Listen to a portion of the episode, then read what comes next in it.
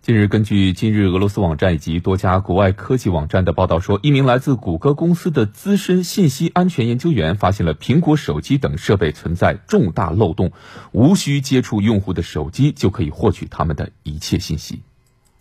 按照这位研究人员的说法，这个漏洞的关键是苹果公司一个简称为 AWDL，也就是苹果无线直接链接的网络协议。当前，苹果手机、平板电脑、手表等设备都在使用这项网络协议。例如，苹果用户可以通过 AirDrop 轻松将照片和文件传输到其他苹果设备，就是基于这个 AWDL 协议完成的。利用这个协议的漏洞，谷歌的研究人员花了六个月的时间，成功控制了隔壁房间的一台苹果手机。入侵过程只要两分钟左右，就可以访问手机上的所有数据，包括浏览信息、下载照片，甚至打开摄像头和麦克风进行监视和监听。研究人员说，这期间入侵的黑客根本不用触碰设备。更可怕的是，即使用户关闭了 AWDL 协议，黑客依旧有办法重新打开它。不仅是苹果手机，苹果的其他设备也能通过这个方法被掌控。